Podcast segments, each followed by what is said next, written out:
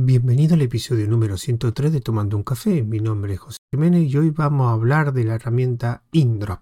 Bueno, hace tiempo que no grabo un audio sobre, hablando sobre mi experiencia usando una herramienta, un programa. Y esta vez iba a, digamos, a, hablar de mis meras impresiones, porque es una herramienta que he utilizado durante, bueno, dos semanas y esta herramienta se llama InDrop y es un gestor de notas pero con un editor de, Markdown y yo lo he utilizado como editor de Markdown. la verdad que es bastante potente y por ahora me está gustando bastante y como pone el título del audio vamos a ver si es capaz de destronar al que yo uso personalmente que es Tipora. Pero bueno, vamos a empezar un poco hablando sobre Indrop. Indrop es un editor de, bueno, yo lo utilizo como editor Markdown, que es un programa comercial, aunque yo lo que estoy utilizando es la versión demo, que son de 30 días. El precio del programa realmente es relativamente barato, es 50 dólares un año, y trae pues una serie de características que lo enfocan más para el tema de gestión de notas, y por eso es aquí ya viene la principal diferencia con Tipora pues en la parte del editor veremos que hay otra, otra diferencia. Bueno, lo primero que a destacar vamos a empezar con la parte, digamos, de gestión de notas. Como todo buen gestor de notas, pues tiene sincronización. Esta sincronización puede ser de dos tipos, utilizando la que proporciona el desarrollador, proporciona un, servidor de, de sincronización. Este, esta herramienta y para poderlo utilizar te tienes que registrar con un usuario y una contraseña. O sea, tienes que crearte una cuenta, me imagino que será para sincronización. Yo en verdad no lo estoy utilizando en varios dispositivos, pero la sincronización sí la tengo eh, activada. Es verdad que cuando acabe el periodo de, de prueba de esos 30 días, creo que pone que la sincronización se borra y se borran todos los archivos que hay. Pero está la posibilidad de exportar esos ficheros y pues tenerlo guardado de forma local. Otra cosa característica también es que eh, te permite crear un servidor de sincronización propio. Te da una serie de instrucciones para, pues en vez de utilizar el servidor del desarrollador, puede utilizar un servidor propio incluso eh, con la versión de pago. Te da una serie de instrucciones de los programas que tienes que instalar, cómo tienes que configurar y te permite pues la sincronización se haga de forma eh, local, o sea, en un equipo tuyo más características relacionadas con la gestión de notas es que eh, a cada nota le puedes asignar una serie de estados. Tienes los estados de activo, completo, dejado y eh, en funcionamiento, on hold, digamos que el que está ejecutando o editando, ¿no? También tiene otra cosa que también tiene muchos los gestores de notas que le, le permite a los ficheros, o sea, a las notas, eh, asignarle o ponerle una serie de etiquetas y todo eso se ve visible desde la misma interfaz. Estas serían las opciones más relacionadas con gestión de notas. ¿Cómo se ve? Bueno, para empezar, Indrop, antes de todo, se me ha olvidado comentar, está disponible para casi todos los sistemas, MacOS, Windows, Linux, iOS y Android, o sea, todo. Se lo permite. Yo evidentemente estoy utilizando la versión de Linux, y la versión de Linux estaba disponible tanto como formato paquete RPM que, que he instalado yo, tiene un paquete dep y un paquete zip con el binario, o sea que lo podría ejecutar en todos los, dispositivos. Vale, ahora que estoy leyendo se me ha olvidado la demo. Bueno, en principio a mí, como yo solo la utilizo ahora mismo para escribir una de mis newsletters, digamos, esa es la experiencia que tengo estas dos semanas escribiendo una newsletter. mi newsletter no tiene, no es un documento Markdown muy complejo, básicamente es texto eh, y enlaces no tiene, no tiene muchas más, digamos, no tiene fórmula, no tiene nada matemático, no tiene una estructura muy compleja, simplemente una newsletter, pero me ha servido pues, para conocer, digamos, las opciones más básicas del editor. Se me ha olvidado que en la versión demo solo puedes crear hasta 5 notas. Entonces, en principio, a mí, en principio no me afecta. Ah, y que no puedes sincronizar con otro dispositivo. Eso, uno como no lo había probado, solo había probado un dispositivo no. Bueno, eh, esto evidentemente eh, ya contaré mi, opinión sobre si valdría la pena o no comprar esta, una licencia para este producto. Por otro lado, eh, vamos a empezar un poco cómo se ve el diseño. Vale, aquí es la principal diferencia con Tipora. Vamos a hablar desde el punto de vista de eh, por defecto, cómo se ve por defecto. ¿Vale? Entonces, este, este editor, digamos, la parte de editor está dividida, digamos, en columnas. Tiene varios paneles. Por un lado, tiene un panel donde se ven, pues, digamos, una especie de estructura de directorio donde puedes ver todas las notas. De hecho, puedes eh, crear notebook, que serán como una especie de directorio, donde en cada directorio puedes añadir todas las notas que tú, quieras. Cuando digo notas, me refiero a archivos, a archivos de Markdown. Tiene la parte de status, que es la parte que he comentado que le puede asignar un estado a cada, a cada nota. Y también la última parte sería las tags, o sea, todas las etiquetas que tiene este el documento que tenga ahora mismo. Por otro lado, tiene otra, otra segunda columna también, aquí donde se ven todas las notas. Ves un pequeño título, ves eh, los minutos que lleva. La verdad que esto del tiempo nunca he entendido si es el tiempo que lleva abierto el, el documento en esta sesión, o sea, la vez que tengo abierta el editor eh, InDrop. Y aquí pues se ve una serie de todas las notas que venían. En la versión demo solo podrías tener cinco notas. También tiene una serie, una opción para filtrar si tienes muchas notas. Y por último pues tendría digamos el, editor en sí. Este editor eh, tiene una particularidad que no tiene Tipora y este editor no es eh, sin distracciones. Me refiero en Tipora una cosa que, a mí me gustaba mucho es que eh, tú cuando escribías te lo, la priorización era, mm, digamos, en tiempo de ejecución. O sea, tú cuando ponías unas negritas se veían ya en negrita. Aunque el Markdown recordás que las negritas pues, corresponde al símbolo de, los doble, doble asterisco. Todo lo que esté entre una pareja de doble asterisco, digamos, se pone en negrita. Aquí en cambio sí ves todos los símbolos de Markdown. No he conseguido ver si hay alguna mm, opción para ponerlo como como Tipora, o sea, que se pueda escribir y editar y que automáticamente ya te aplique el efecto del símbolo que hayas puesto de Markdown. No lo he visto en ningún lado. Lo que sí es verdad que tiene una opción que te permite la parte, digamos, de edición, te la divide en dos partes y un lado es donde tú vas escribiendo y en la parte derecha se ve el resultado, la previsualización. Aquí sí hay una previsualización en tiempo de ejecución, pero ves el digamos, el código el código de, los símbolos de Markdown básico, ¿vale? Pero por lo demás, eh, tiene otra particularidad en Tipora, tú cuando seleccionaba un, un texto, te salía un pequeño menú conceptual con unas terminaciones de negrita, cursiva, si quería eh, el título, el nivel del título que quería de ser, si que fuera más grande. Esto no lo tiene aquí, aquí lo que tiene es una barrita de, de herramientas que tiene una serie de, por ejemplo, típicos de negrita, de cursiva, subrayado, enlace con una serie de, pequeños botones. Pero la verdad que está bastante bien disimulada, aunque se ve, pero, pero no, no destaca mucho. Tipo, ahora recordad que tenía un menú, era un formato más de menú. Era bastante más limpio, eh, tipo ahora que, que, en este editor, pero también recordad que este editor tiene una parte de gestión de notas y no tiene muchísimas muchísimas opciones. ¿no? Es, verdad que es muy configurable, te permite em, meterte los archivos. De, hecho, si tú vas a la parte de, digamos, de configuración, tiene pues las sesiones de general, que después no hay muchas opciones. Lo que pasa es que sí que te configura mucho con el tema de script. Los archivos de configuración te permite modificarlo. Tiene una serie de temas, eh, la priorización, eh, los atajos de teclado.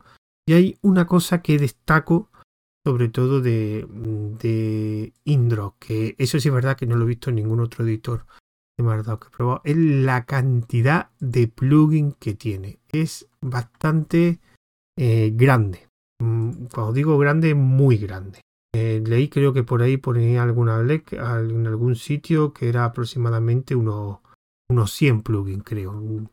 Hay una sesión en la página web de Indrop, toda esta información de la página web lo pondré, donde hay un apartado solo de la página web solo de, de plugins. Y es verdad que hay bastantes, bastantes plugins.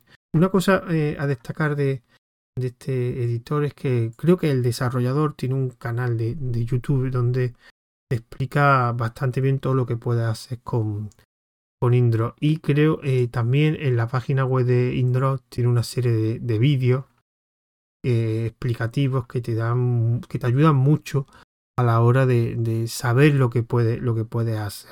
Ah, de hecho, lo estoy leyendo que tiene más de 100 plugins. Esto realmente no conozco un, editor eh, de Markdown que tenga más de, más de 100 plugins. Aquí es verdad que esto te permite, pues, digamos, ampliar mucho las funcionalidades de, de, este, de la parte de editor. Bueno, ¿y cómo ha sido la experiencia? Vale, hay un par de cosas que sí me gustaría aclarar. Y primero es, eh, no es un editor, de hecho, no es una herramienta pensada para el idioma castellano. Porque eh, no está traducida. Pero sobre todo lo más, eh, digamos, fastidioso, que yo no he encontrado si hay alguna forma de resolverlo, que no tiene un diccionario en, castellano. Esto, por ejemplo, Tipora si te permite instalar un diccionario en español, entonces pues te iba haciendo corrección ortográfica. Este cambio no, no te funciona. Otra cosa que he visto cuando está escribiendo el, eh, digamos, el documento de Markdown, el de la newsletter, el, el tabulador no funcionaba. No entiendo si es algo típico de, de Markdown, pero en Tipora básicamente tú pulsabas el tabulador y te permite pues tabular las palabras, tabular texto. Aquí no, no, no te permite. Tú cuando le das a tabular, Mm, simplemente no hace otra opción. No, no sé cómo lo, cómo, no sé por qué no lo hace, no, no he entendido muy bien. Otra cosa también que no, que no me ha gustado es que cuando añade un enlace en Tipora, o sea, tú por ejemplo quieres añadir una palabra que le quieres insertar un link, típico un link de una página web.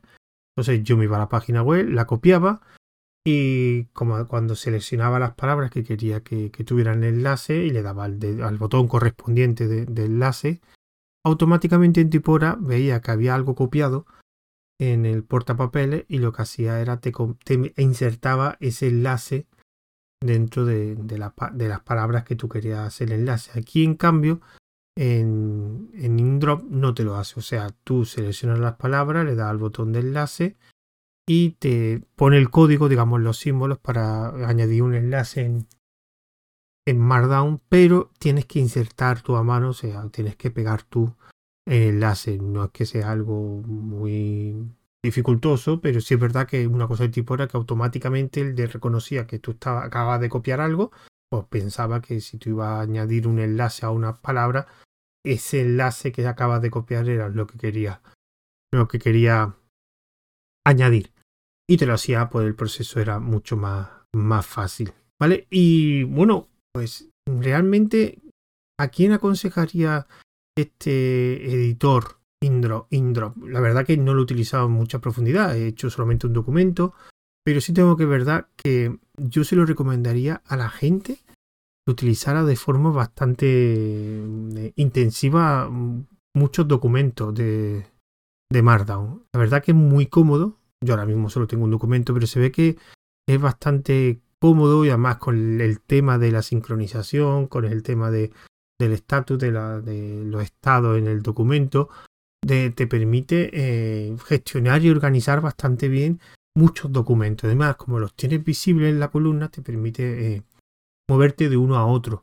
En Tipora está muchísimo más centrado la parte de editor, la parte de escribir. Entonces lo que te facilita mucho es la escritura de un documento Markdown. Pero después la gestión no, está tampoco muy bien. Es verdad que tiene la parte de una vista que puedes ver las carpetas, pero no, no te permite pues, gestionar, organizar tantos documentos. No tiene una, no tiene una, una funcionalidad de gestión de notas como si lo tiene Indro. Entonces, yo, y aparte, bueno, una cosa que no he experimentado, que no he probado porque no, no me ha hecho falta es la parte de los plugins.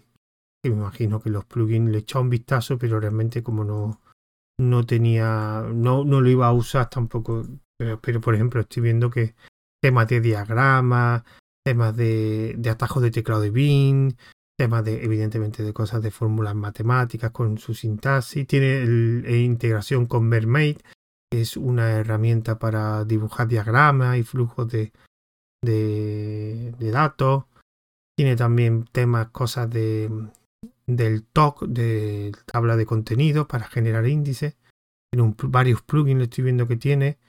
Y bueno, cosas de tabla. Y, pero bueno, esto sería a lo mejor si empezara a meter una serie de plugins, pues lo podría aumentar mucho y para mí llegar a la funcionalidad o al nivel que tiene Tipora en la, digamos, en las tareas de, de crear, editar un, fichero Markdown. Entonces, yo lo recomendaría. Eh, me voy a comprar la versión un año, pues al principio mm, tenía muchas ganas, cuando empecé a utilizarlo se me quitaron un poquito las ganas porque no tenía un diccionario, pero la verdad que es que es muy cómodo escribir con él, con su, digamos, aunque tenga deficiencias que no tiene tiporas, pero después es muy cómodo, eh, tiene la opción esta de la gestión de, los documentos y pues no lo sé si lo haré cuando acabe el periodo de prueba. El tema de la sincronización, la verdad que, que te lo den ya hecho está muy bien y yo utilizo varios, varios ordenadores, además hay clientes para móviles y para tablets, evidentemente. Y sería pues una opción, no, no sé lo que haré, la verdad, yo no hago un uso intensivo de la edición de documentos de Markdown. Yo lo que hago es los Markdown que utilizo principalmente son para cosas de guiones, para los podcasts o, principalmente para escribir las newsletters, tanto de esta de escribiendo un café como la que, la que, la que he escrito como la de aviones de papel y poco más, no utilizo para otro tipo de trabajo, no utilizo los Markdown. Algunas cosas de, de formación que he hecho sí lo he utilizado, lo que sí recomiendo es que antes de, probarlo y, verlo, veáis los plugins, porque es que hay tantos plugins que a lo mejor los plugins eh, le podéis, lo podéis personalizar y podéis esas deficiencias que tiene la parte de editor comparado por lo menos en mi opinión personal con Tipora se pueden igualar o incluso superar porque hay tantos plugins que posiblemente lo pueda configurar de una forma óptima para ti. Así que, esto es por ahora lo que estoy probando. InDrop, un gestor de notas con edición de, con editor de Markdown, con sincronización, aunque la parte demo no, no la tiene, eh, con muchísimos plugins y la verdad que bastante cómodo. Por contrapartidas, pues lo que he dicho antes, que no está pensado por el castellano, no hay diccionario, la parte de edición no es tan limpia para aquellos que les guste escribir así como en Tipora, no hay menú eh, contextuales cuando selecciona una palabra con diferentes opciones por Markdown, sino que todo es, digamos, hay una serie de iconos, hay una barra de, herramientas con iconos, pero también es un poquito más manual. Así que para finalizar, pues decir, bueno, antes, antes de dar los métodos de contacto, recordar que si queréis apoyarme, voy a poner tanto todas las formas que podía apoyarme, como enlace referido de Amazon, LibrePay, que hace poco me ha abierto una cuenta, que es una especie de PayPal, pero libre. Con Buy My Coffee, tenéis también lo de los referidos de Digital Ocean, algunos referidos que pondré de, Amazon. Y si me queréis ayudar, pues sin gastar eh, dinero, tenéis los de Amazon, que lo podéis hacer. O si queréis hacer una pequeña donación, pues yo estaremos agradecidos. Lo utilizaré evidentemente para, para sostener estos proyectos que tengo de, de podcast y de otras cosas y otros futuros que estoy, sobre todo un podcast nuevo que quiero empezar. Así que me voy a decir ya los métodos de contacto. Hay una cuenta de Twitter que es tomando guion bajo un guion bajo café, una cuenta de correo que es tomando un café recordad que este audio se va a distribuir tanto por un canal de Telegram que es arroba tomando un café como por los servicios de, de, de podcasting de Anchor FM y Ivo. Así que me despido de vosotros, pues ya hasta el siguiente audio.